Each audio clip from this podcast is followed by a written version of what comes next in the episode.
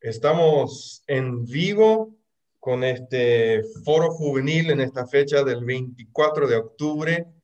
Em, estamos gozosos, estamos felices de poder compartir este espacio, este tiempo otra vez con ustedes, cada uno que se haya conectado en, en esta hora, en este tiempo, de haber apartado este espacio para poder aprender juntos. Hoy tenemos el gran privilegio y un gran honor de tener a Iván Dirksen con nosotros en este foro juvenil. Así que Iván, muchas gracias que has aceptado nuestra invitación.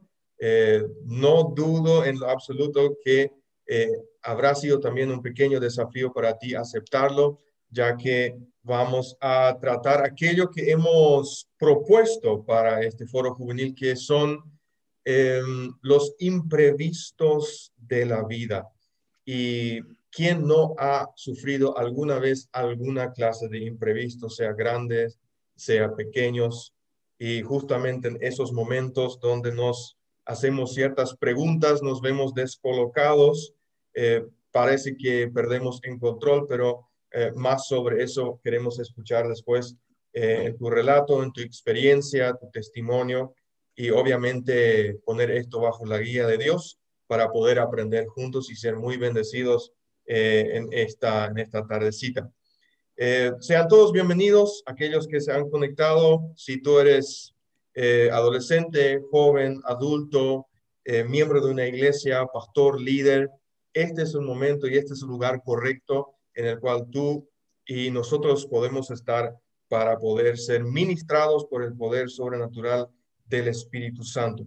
Antes de introducir a Iván, nuestro invitado, me gustaría decirte que por el momento y dadas las circunstancias que las cuestiones se están abriendo un poco más, hay más flexibilidad, cada vez está creciendo más la posibilidad de, de, reunirse de manera presencial, así que por el momento esto, este va a ser el último foro juvenil y la intención es de parte de la Jugend, de la MG Concordia, del Ministerio Juvenil, eh, volver a encontrarse de manera presencial.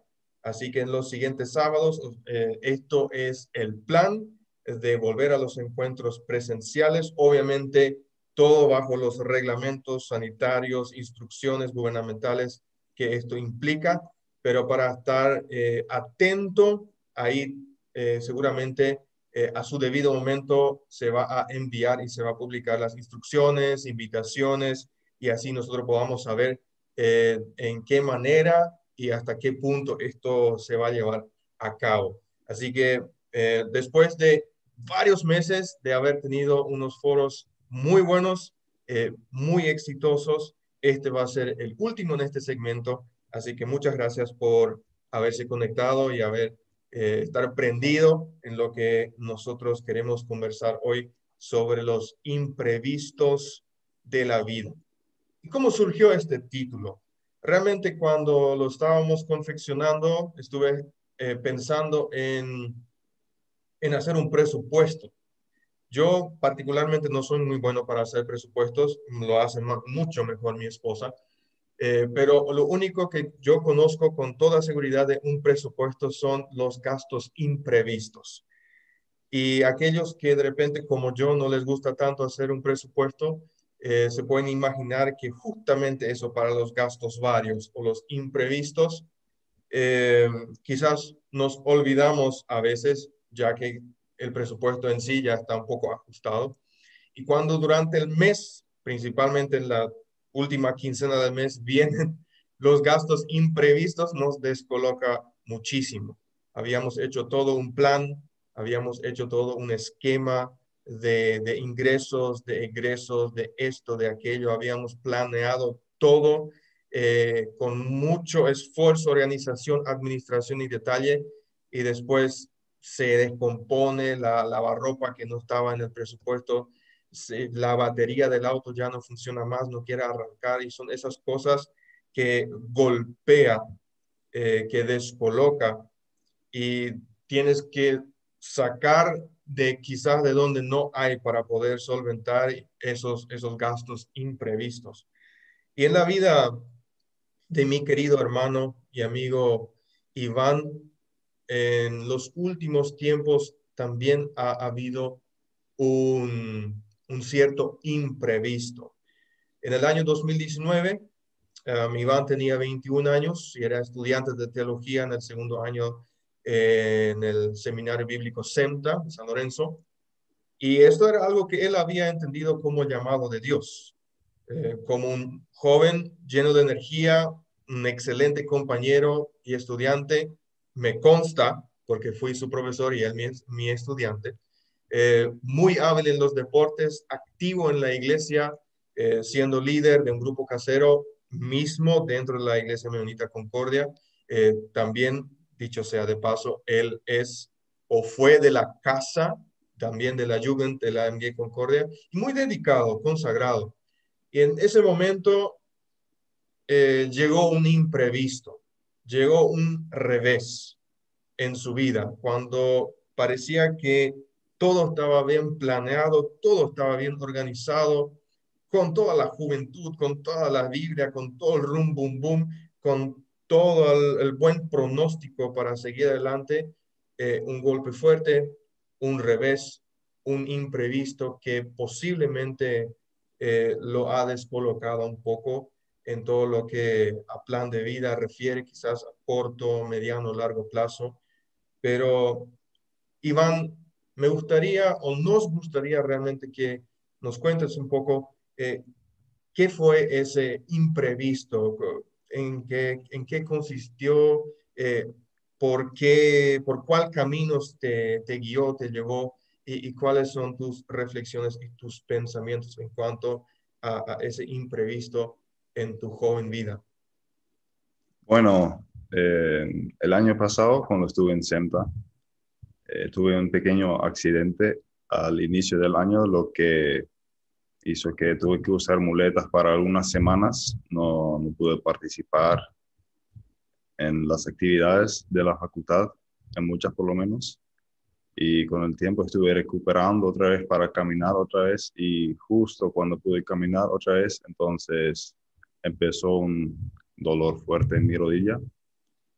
Yo pensaba eso, que eso fuera solamente por la mala descarga de usando muletas, pero se puso más fuerte el dolor y hasta que no pude caminar y no dormir por noche y consulté y con el tiempo, con muchos estudios recién podían decir que fue un tejido extraño que se encontraba en mi rodilla, que estaba creciendo ahí.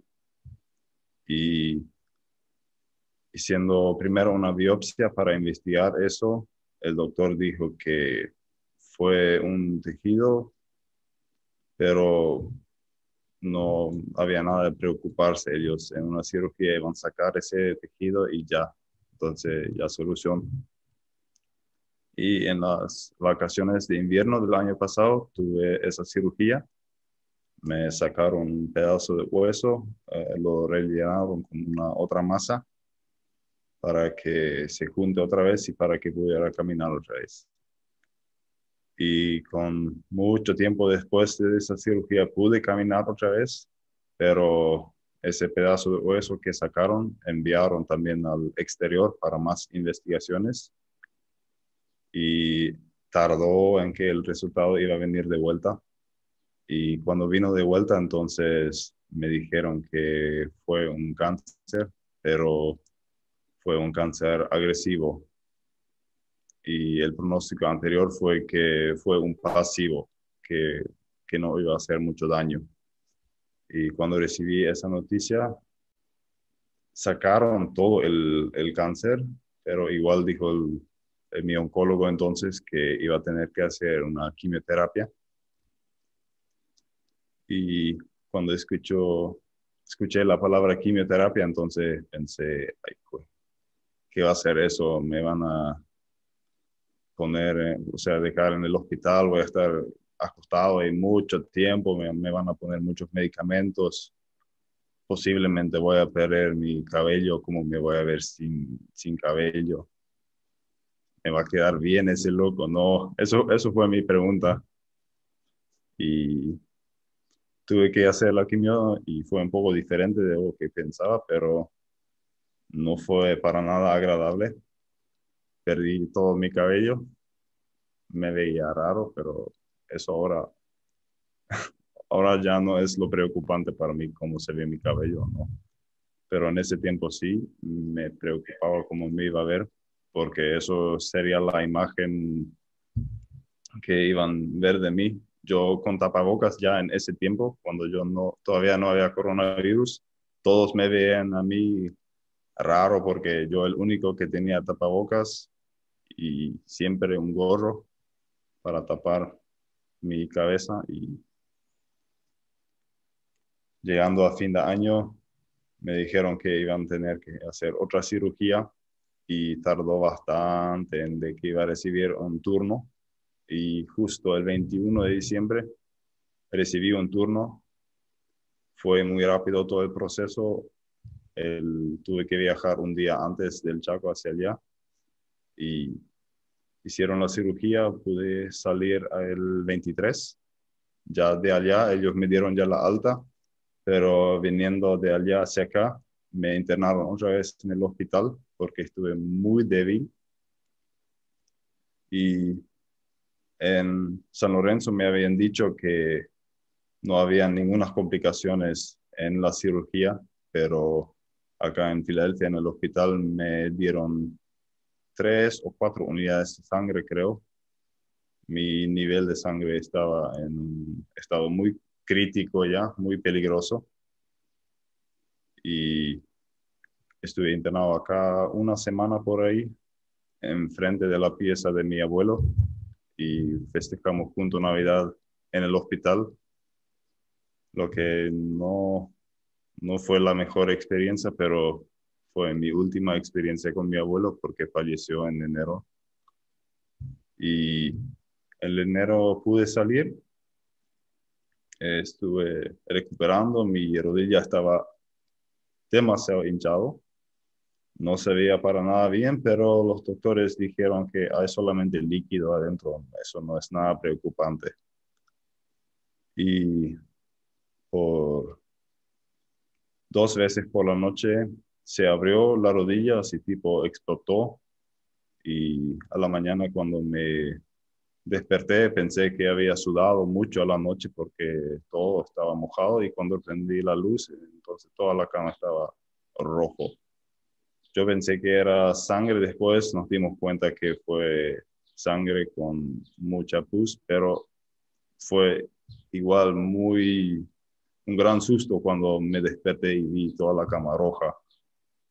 Y cuando me fui después de la segunda vez que explotó mi rodilla al Hospital Filadelfia, entonces me internaron enseguida, me quedé ahí una noche y al día siguiente me dijeron que iba a tener que ir a Asunción. Eso fue una semana antes de que SEMTA iba a empezar con sus clases. Y yo pensé, bueno, ahora voy a Asunción y ya voy a llevar mis cosas, voy a quedar ahí y cuando empiece la facultad ya voy a ir.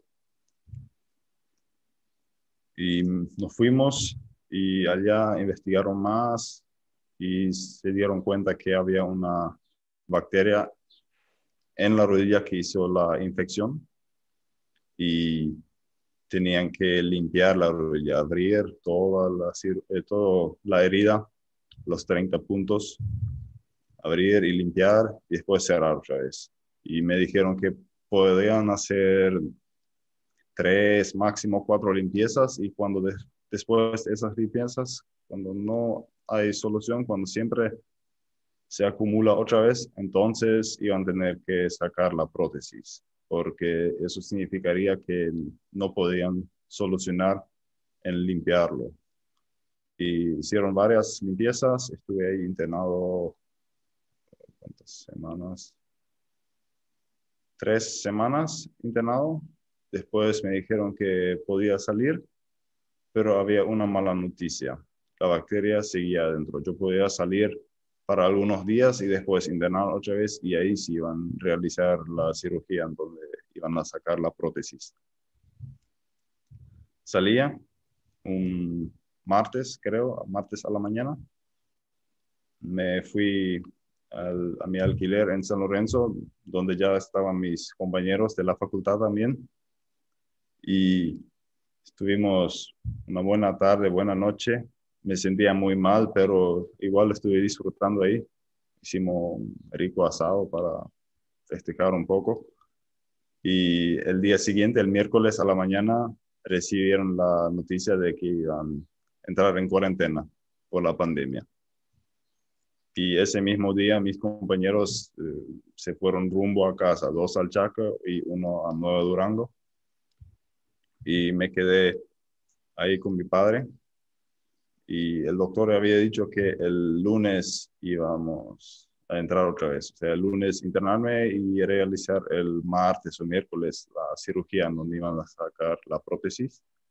Pero me sentía muy mal, tenía mucha fiebre. Nos fuimos el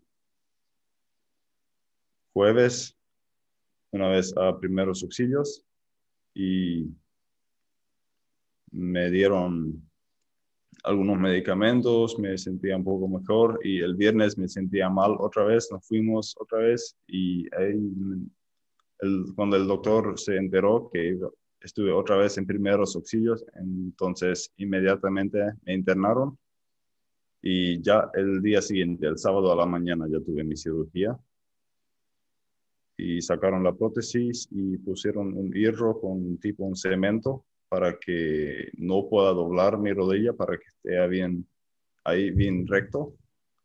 Y estuve internado otra vez tres semanas.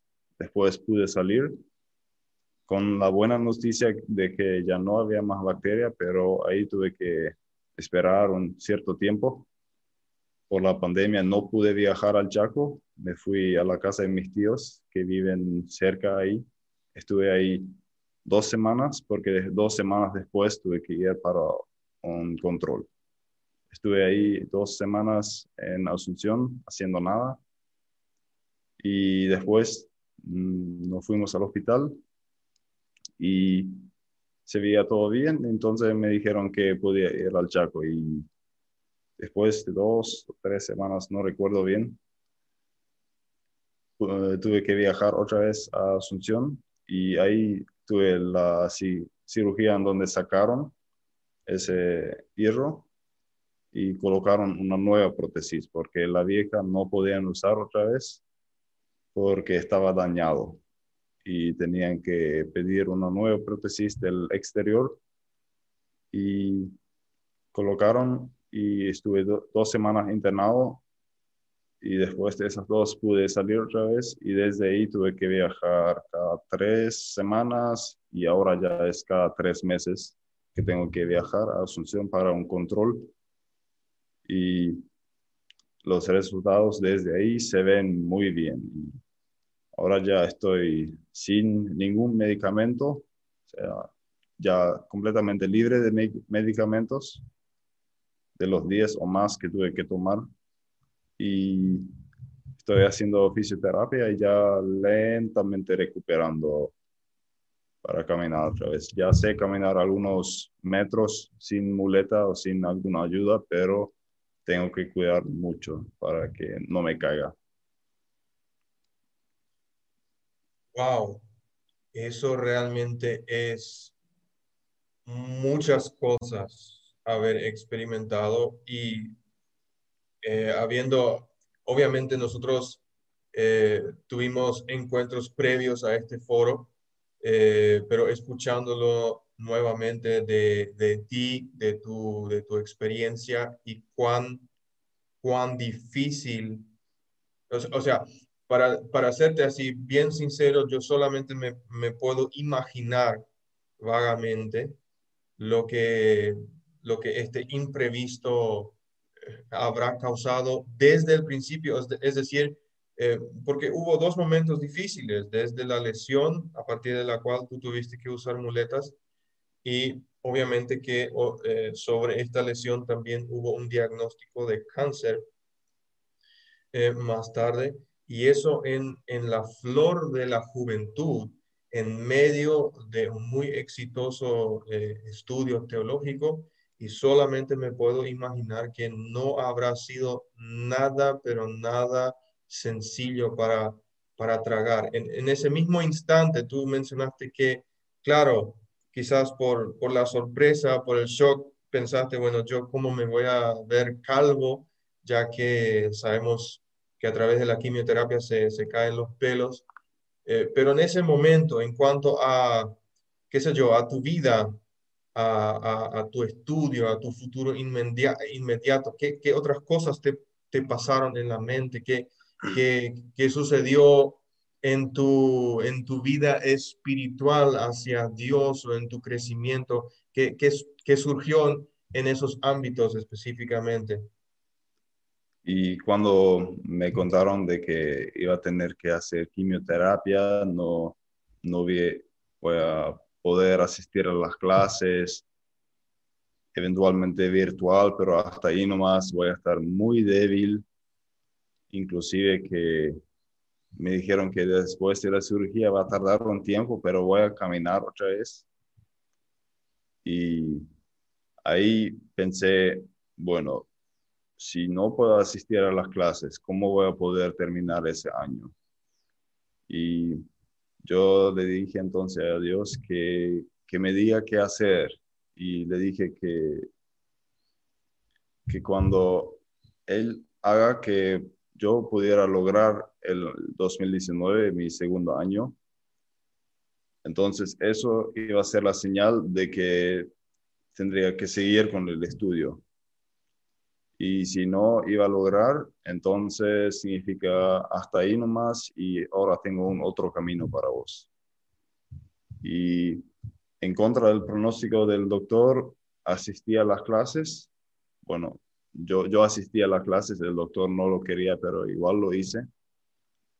El doctor dije que evitara muchos grupos, estar en muchos grupos, siempre con pocas personas para que no me enferma, pero creo que Dios me protegió mucho en ese tiempo porque una vez mis tres compañeros en donde estuve viviendo estaban enfermos y yo corriendo por la casa sin tapabocas, ni, ni tos tuve, nada.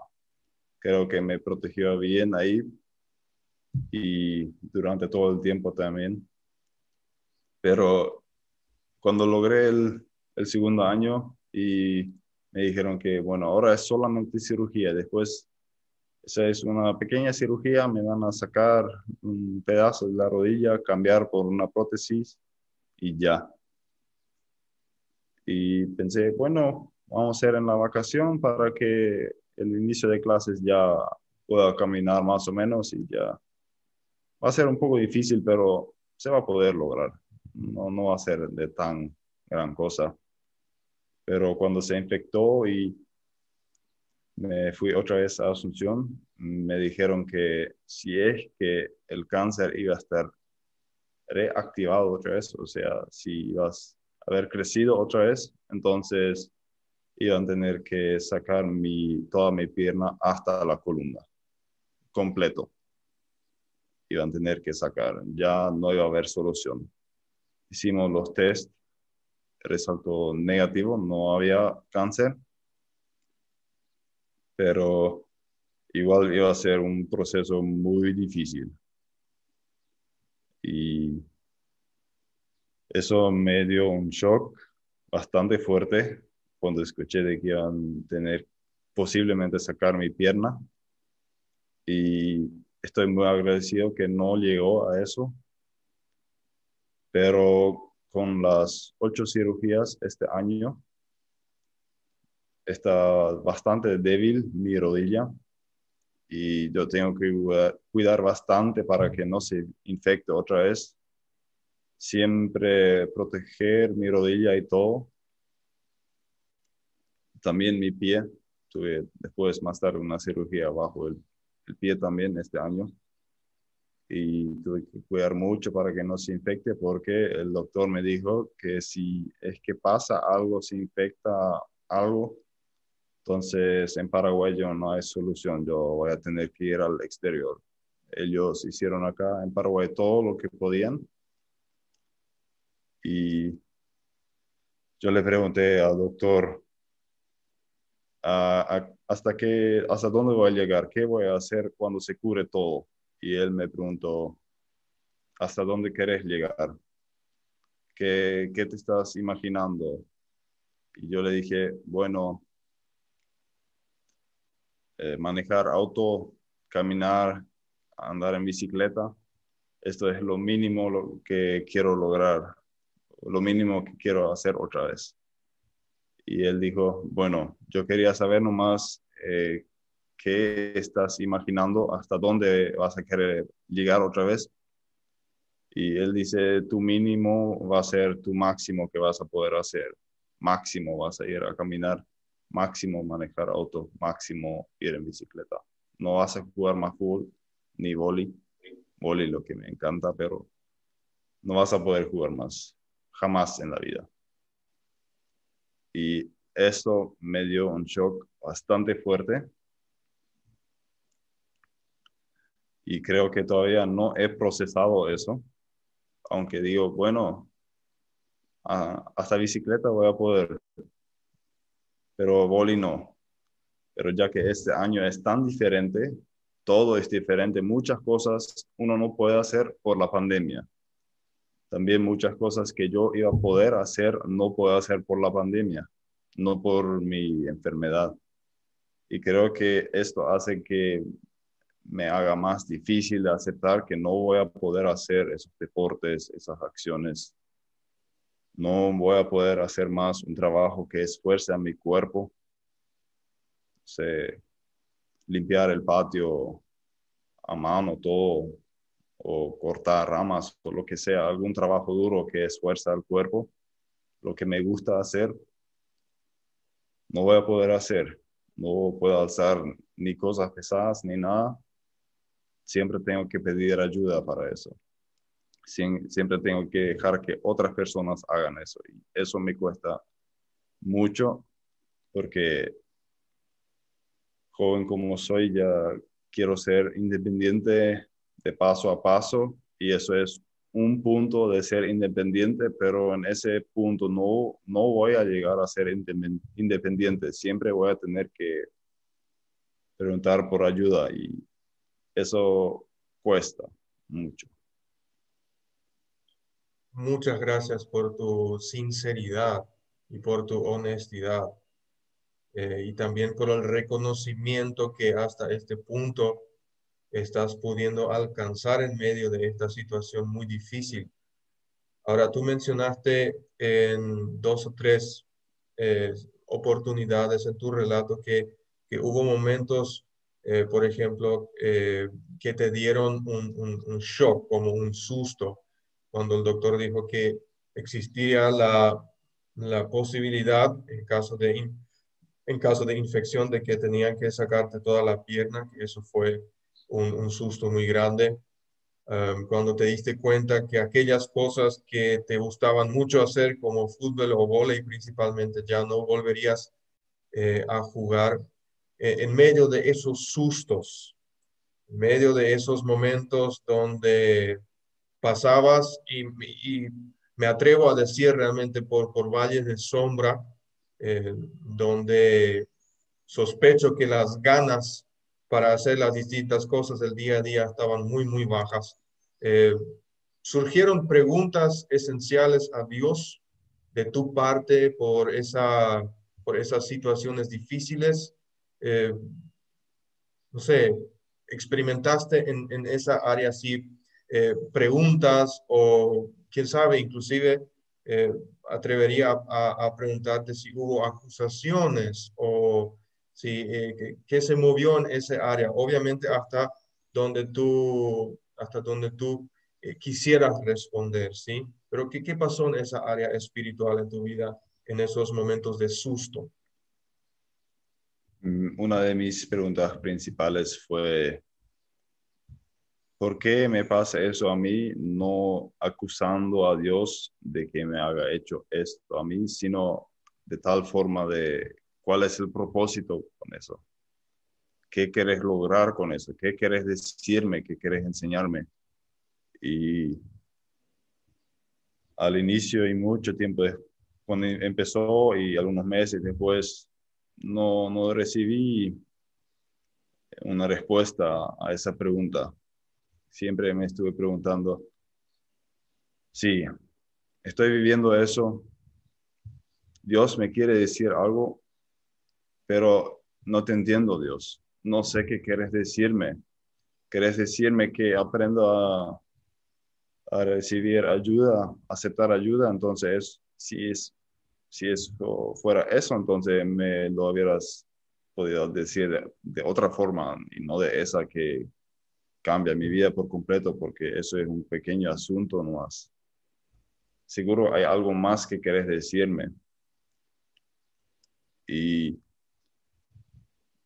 hasta ahora no tengo una respuesta a eso. Bueno, tengo varias opciones que podría ser. Algunos muy personales que no quiero mencionar, pero hay varias cosas que Dios eh, habló a mí con eso. Por ejemplo, aceptar ayuda, agradecer, agradecer de que tengo un seguro médico que me ayuda bastante, de que tengo esa bendición con cual yo crecí que hasta tal momento, bueno, fue algo, algo normal que estaba ahí, que no, no me podía imaginar algo sin eso, pero no fue algo tan importante para mí. Fue un aspecto de la vida más, pero eso se volvió muy importante para mí porque la asociación me ayudó muchísimo. Y había un versículo que me ayudaba a mantener la calma, que está en 1 Corintios 10, 13, en donde dice que Dios no deja sobrepasar las tentaciones, solo eh, permite esas tentaciones que nosotros somos aptos de lograr junto con Él, no, no solos, con Él. Y ese versículo me ayudó a mantener la calma porque Dios me sabe, me conoce muy bien, sabe muy bien hasta dónde yo puedo ir con Él y hasta dónde no. Y yo siempre le estuve diciendo a Dios, Dios, ¿por qué dejas que pase eso? Yo no puedo eso. Yo no puedo manejar con eso. Y reflexionando más y más por ese versículo, eh, me estoy dando cuenta que estoy subestimando a Dios, porque dice ahí que junto conmigo vas a lograr, no, eh, no estás solo, conmigo vas a lograr esa tentación, no voy a dejar que pases por algo que no puedes manejar con mi ayuda. Y eso también me ayudó a fortalecer un poco más la autoestima porque si Dios cree que soy suficientemente fuerte para lograr eso, ¿por qué, por qué voy a dudar entonces de eso? ¿O ¿Por qué no voy a creerle a Dios quien me conoce muy bien? Si Él dice que podés, ¿por qué yo voy a decir yo no puedo? Si Él sabe muy bien que sí puedo junto con Él. Eso me ayudó muchísimo y también empecé a creer más en la fuerza de la oración. Anteriormente, cuando alguien diga sí, en, la oración hay poder. Sí, yo sí, sí, yo sé. Sí. ¿Ya se ha experimentado algo? No, todavía, pero yo creo, yo creo. Pero ahora sí he experimentado por mi propia vida que hay mucha fuerza en la oración y porque muchísima gente oró por mí y después cuando me encontraba con gente me preguntaban, ¿cómo es que estás tan bien si pasaste algo tan difícil? Y mi primera respuesta siempre fue, no sé, no sé por qué estoy tan bien. Para mí, yo no, no me podía imaginar algo si era diferente, estar mal. Y ahí me vino en mente, vos sabes muy bien por qué estás bien así. Vos sabes que mucha gente está orando por ti. Y ahí me di cuenta de la verdadera fuerza de la oración. Y cuando la gente venía y me dijera, yo quisiera hacer algo por, por ti, yo quisiera ayudarte, pero puedo orar, pero solamente puedo orar. Y yo le dije, entonces ya cuando me di cuenta de la fuerza de, la oración, le dije a ellos que no es solamente, es yo puedo orar, no solamente orar, es yo puedo orar. Porque había solamente poca gente en esa época que físicamente me podían ayudar, pero las otras personas podían orar y eso eso me ayudó bastante a manejar durante el tiempo de, todo el proceso. Sí. Wow, qué increíble, me, me, emociona y yo, yo puedo estar casi hablando por aquellos que también nos acompañan, que están viendo, escuchando este testimonio, que eh, en algún u otro área se, se sentirán identificados, tanto con tus preguntas eh, tus dudas o los aprendizajes, los reconocimientos que dicho sean de paso, son muy valiosos para este foro, para las personas que quizás también tienen preguntas o dudas y son muy esperanzadoras eh, para mi vida particularmente y para aquellos seguramente que estarán mirando ahora o lo estarán mirando más tarde. Así que realmente siento un profundo eh, gozo contigo a pesar de la distancia que, que estés pasando ciertamente por una lucha espiritual, como decías anteriormente, que no todas las eh, preguntas están siendo contestadas todavía y, hay situaciones así muy personales que no te gustaría mencionar y respeto eso, pero eh, en los cuales también se ve que, que, que hay todavía vulnerabilidad y eso es eso es hermoso y los reconocimientos que estás teniendo de tu propia persona, de Dios eh, y de las, de las demás personas, ¿no es cierto?, que te, que te rodean, que han orado por ti. Y pensando un poco justamente en las, en las demás personas, eh, mi, mi interés, yo creo que también podría llegar a ser un interés de los espectadores, es eh, cómo tú percibiste este golpe para tu familia, eh, porque tú como el protagonista en esta historia eh, has experimentado y has sufrido, pero no obstante no podemos dejar de mencionar a tus padres, a tus hermanos, a tu familia, que juntamente, de eso estoy seguro, han sufrido contigo, pero si ahora miras atrás, ya un poquito más alejado de, la, de la problemática nuclear, obviamente estás en recuperación, estás todavía en proceso de sanación, pero ¿qué podrías eh, contarnos sobre cuál ha sido eh, el impacto de, esta situación difícil en, la vida de tu familia? Digo ahora eh, la, familia nuclear, ¿sí? tus padres y tus hermanos. ¿Qué nos podrías contar sobre eso? Y para ellos fue también algo muy inesperado. Ellos casi no sabían cómo manejar eso. Y yo cuando me, el diagnóstico estaba muy reciente, yo hablé con otro paciente que tenía cáncer, ya, ya estaba sano, pero tenía cáncer y él me habló también de que la familia percibe todo ese proceso muy diferente. Para ellos en realidad es mucho más difícil porque ellos quieren hacer para que se mejora, pero ellos ellos no pueden hacer absolutamente nada. Así, por ejemplo, de, de tal forma de que no, no, me, no pueden hacer algo que me, para que me sienta mejor. Pueden orar, pero ellos siempre da esa sensación de que solamente orar no es, no es suficiente. tengo que hacer algo más. No puedo hacer, eso es lo único que puedo hacer.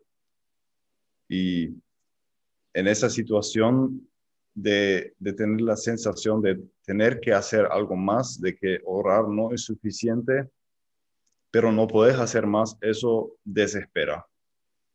Desespera porque te rompes la cabeza por encontrar algún asunto en donde puedes hacer algo y no puedes. O sea, no, no encontrás posibilidad de ayudar. Estás sentado al lado de la cama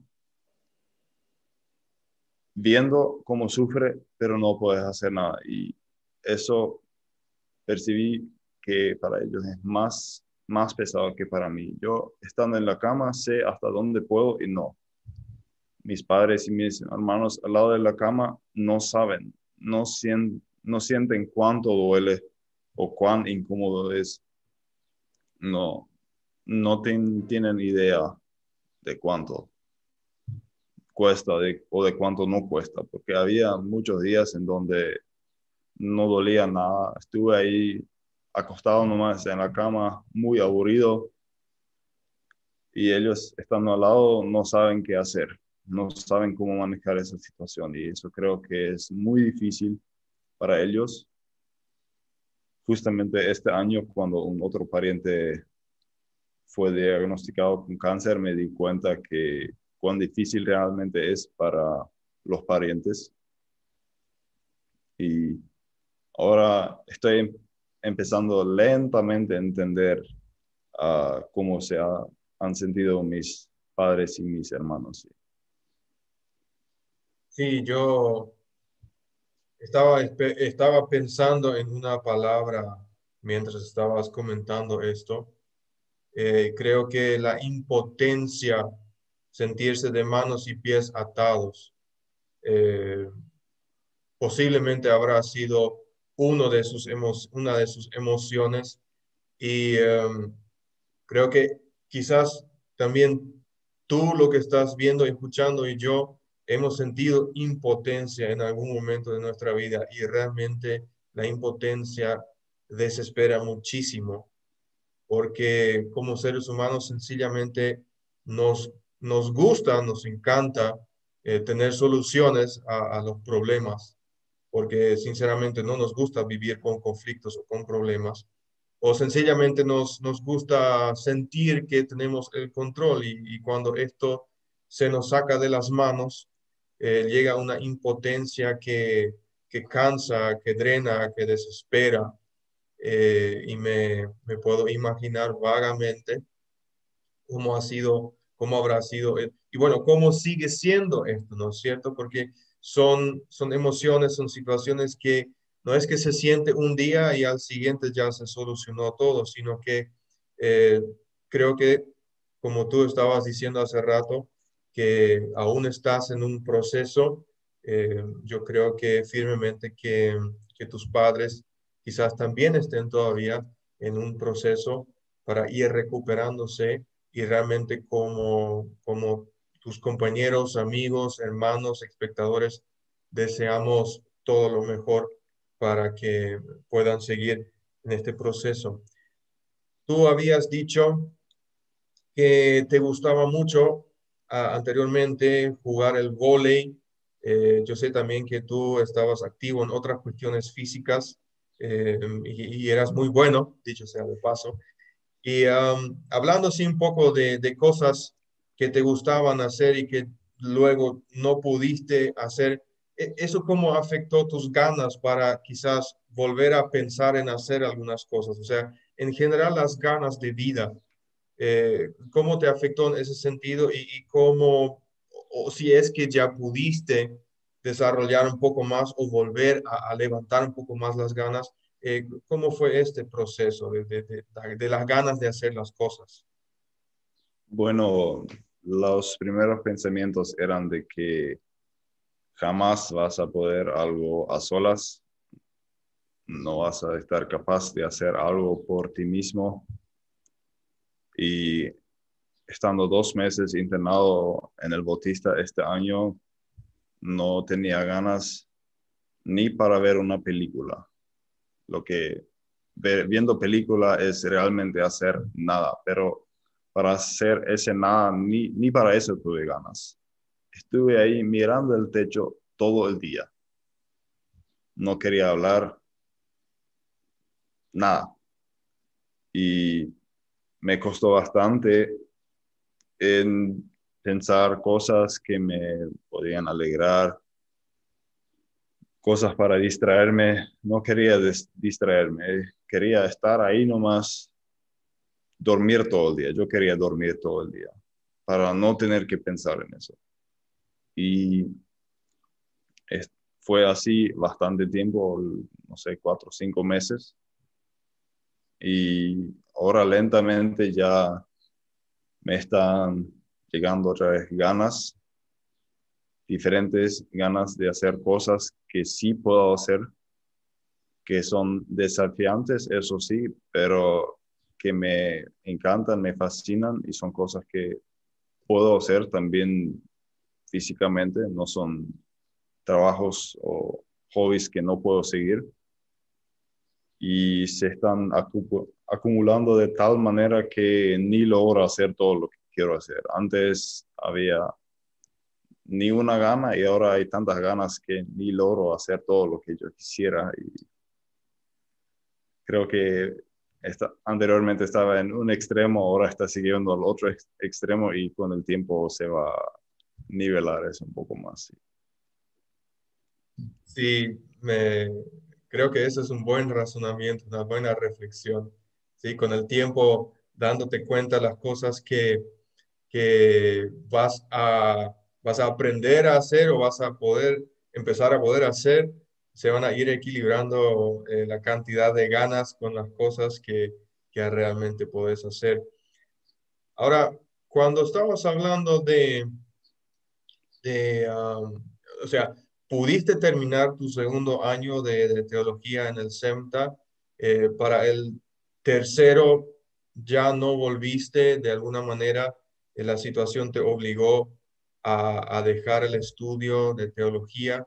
Y ahí yo me estaba preguntando y creo que, o, puede ser también que los espectadores estén eh, interesados en esto, que, bueno, si, si fue, el, o sea, si tú percibiste que el estudio teológico fue el llamado de Dios eh, y de repente esta situación vino, te obligó a, a interrumpir el estudio que se supone que fue el llamado de Dios.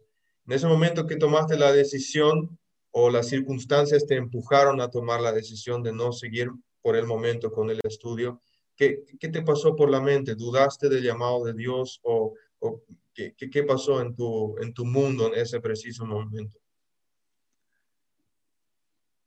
Y no sé qué pensé en ese momento, ese ya no recuerdo, pero la duda fue de yo le dije a Dios que si iba a seguir con el estudio, o sea, si Él quisiera que siga con el estudio, entonces que me ayuda a terminar el segundo año. Terminé el segundo año. Bueno, pensé que esa era la respuesta de que siga con mi estudio. Y de repente se cambia todo y no puedo seguir mi estudio. Y yo así, ok, Dios, mm, tal vez te equivocaste en algún momento, no, es que me dijiste que iba a seguir y después no. Y pensando ahora sí, me estoy dando cuenta de que yo estoy diciendo a Dios cómo Él debe actuar. Pero no soy yo el que manda, es Dios que manda.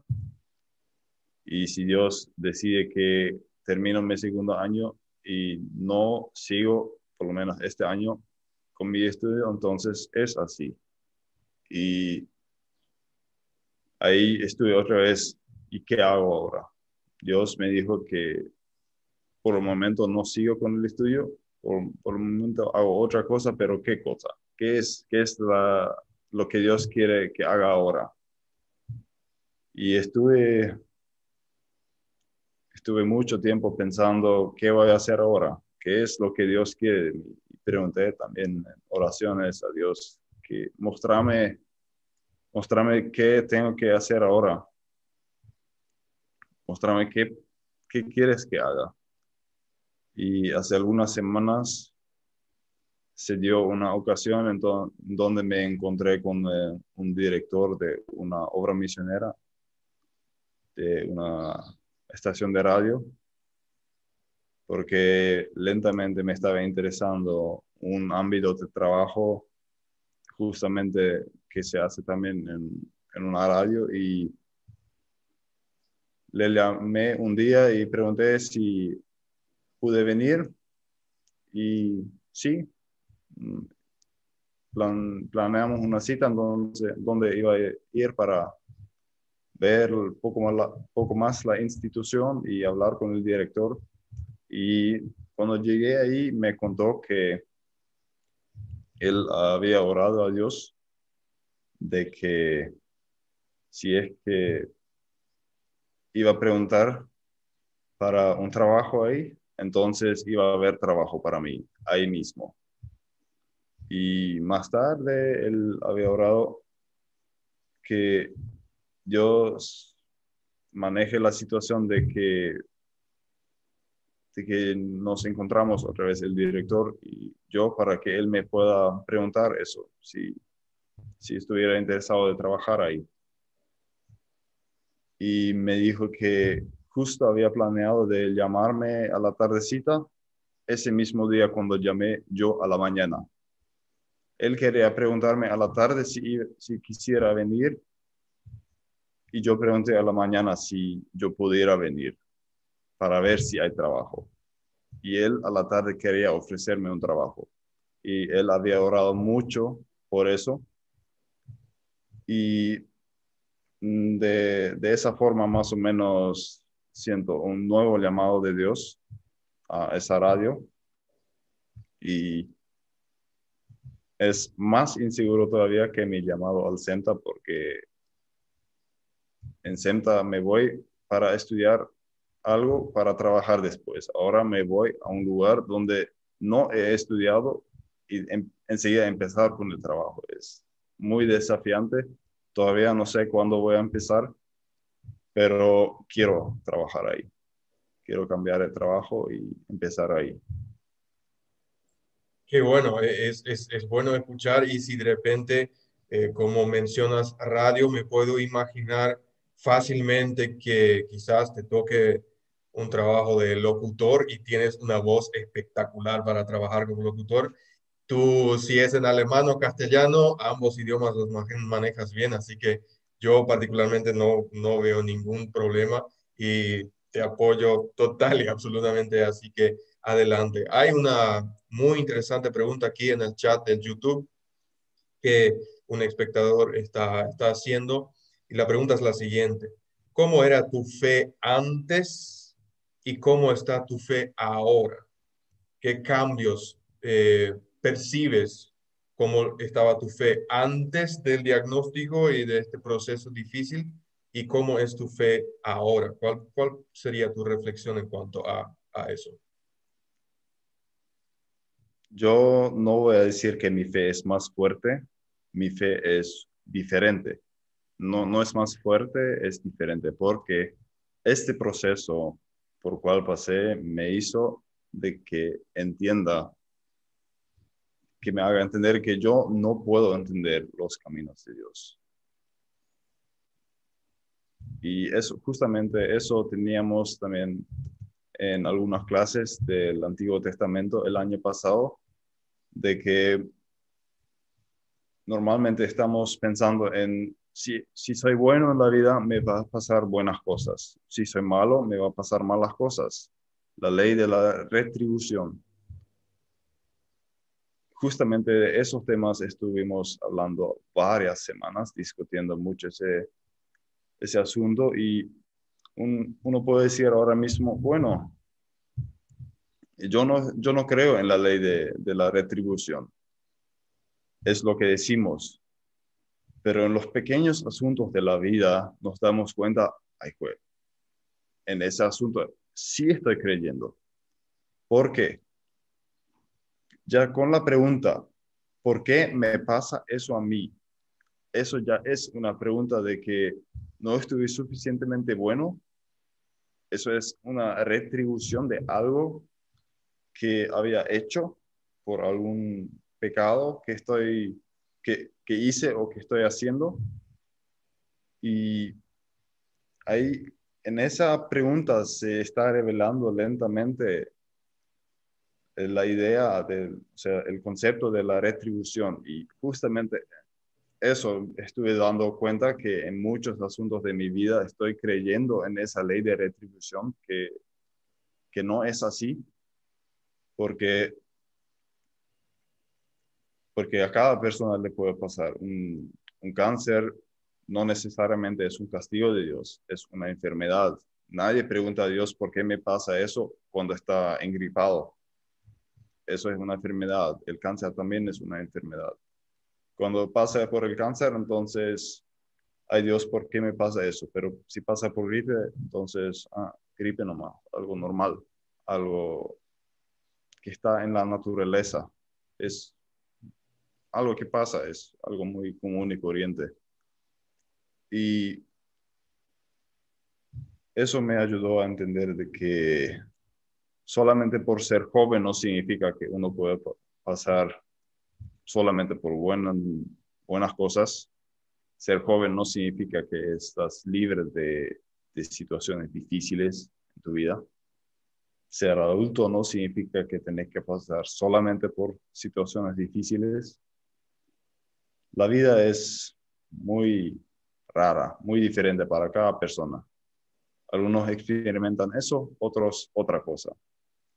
Y eso me ayudó a entender también de que cada persona es, es única y, y también de cada persona es la, la conexión de hablar con Dios. La fe es diferente en tal forma de que algunos hablan con Dios cuando hagan deporte, saliendo a la naturaleza, otros se van a su cuarto y otros oran de tal forma, otros de otra forma, algunos cantando, otros en silencio. Y yo no creo que eso es algo por cual se debería evaluar la fe, sino es la expresión de la fe. Y pasando por ese tiempo difícil, puedo decir ahora todavía que tengo mucho que aprender, obviamente, y uno nunca va a llegar a ser perfecto. Uno va a crecer en una situación, en ese ámbito de la vida, uno en el otro. Esa situación me ayudó en varios ámbitos y yo creo que muchas personas pasan por otras situaciones en la vida que uno podría decir, ah, eso no es para tanto. Para ellos sí puede significar mucho si pasan, bueno, no quiero mencionar acá situaciones, cada uno sabe por cuál le cuesta, donde otros iban a decir, eso es poca cosa, eso pasa y ya. Pero yo creo que cada situación en la vida le puede enseñar algo a alguien, sea poco o sea mucho. Y en cuanto, bueno, ¿cómo cambió mi fe? Yo estoy cuestionando ahora mucho mis creencias en donde podría estar escondido la ley de retribución y estoy creyendo más en que, bueno, ahora estoy experimentando, experimentando a Dios de más cerca que de antes, o sea, se siente, no se siente tan inalcanzable como antes. Antes estuve orando hacia arriba porque tal vez ahí arriba alguien va a escuchar mi oración. Horas tengo la fe de que está a mi lado y aunque no diga nada, Él sabe cómo me va, Él sabe que necesito. Y eso me ayuda de tal forma que puedo estar mucho más tranquilo si pasa algo difícil. Has hablado bien para redondear este muy hermoso tiempo que estamos pasando juntos. Me puedo imaginar que tanto yo como aquellos que nos están viendo en este mismo instante, quizás también tengan algún imprevisto en su vida. También puede ser una enfermedad, eh, puede ser, no sé, problemas eh, relacionales en amistad, de matrimonio, eh, en la casa, las crisis que han surgido por esta pandemia o la pandemia misma eh, ha causado varios estragos también en nuestra vida emocional, espiritual, social. y los imprevistos, como suelo decir, no es que se los tiene que invitar, ellos vienen solos y mayormente en un mal momento por eso se llaman imprevistos, ¿no cierto? Pero eh, realmente ese en ese instante podemos encontrarnos eh, algunos de nosotros o cada uno de nosotros a, su, a su manera y en diferentes eh, niveles y profundidad.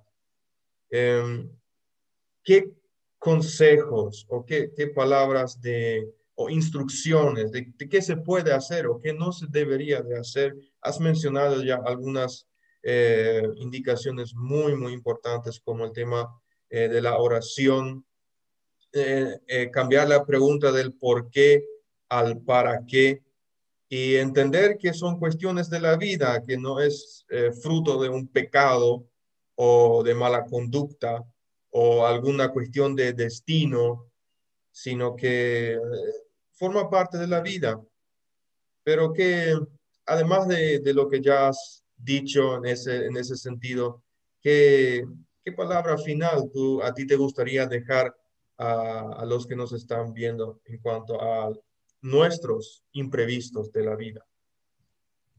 Antes que nada, quiero decir que cuando digo que las enfermedades no son castigo del pecado, no es que no creo que Dios no castiga los pecados, sí, sí creo en eso, pero si fuera por pecado, entonces todos estuviéramos muertos, porque eso realmente sería la, el pago del pecado. En el Antiguo Testamento Dios castiga al pueblo o a personas con, con enfermedades, con crisis en la vida.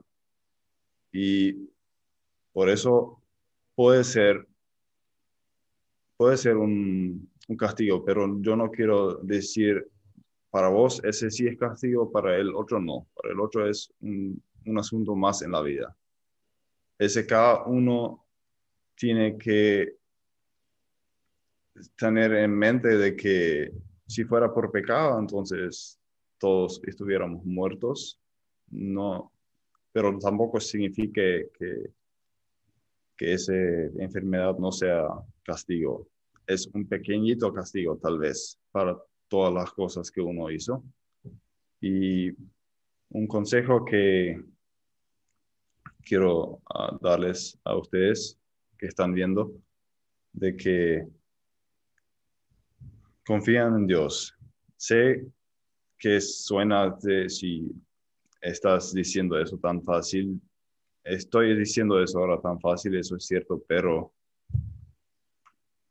cuando llegas a la situación difícil o cuando estás en la situación difícil, entonces sabes que no puedes hacer nada por ti mismo. Y confiar ahí en Dios es realmente lo único que puedes hacer. Y no sé si hay alguna pregunta todavía abierta. Ok, de mi, de mi parte, eh, lo que habíamos convenido conversar, creo que está, está todo dicho. Claro que este, este tipo de temas uno podría conversar eh, tanto, tanto más, ¿no es cierto?, de tantas otras experiencias, vivencias. Eh, pero yo creo que esta hora de haber compartido ha sido de tremendo impacto vertical, una bendición tremenda para mi vida y, para la vida de aquellos que hemos estado juntos aquí.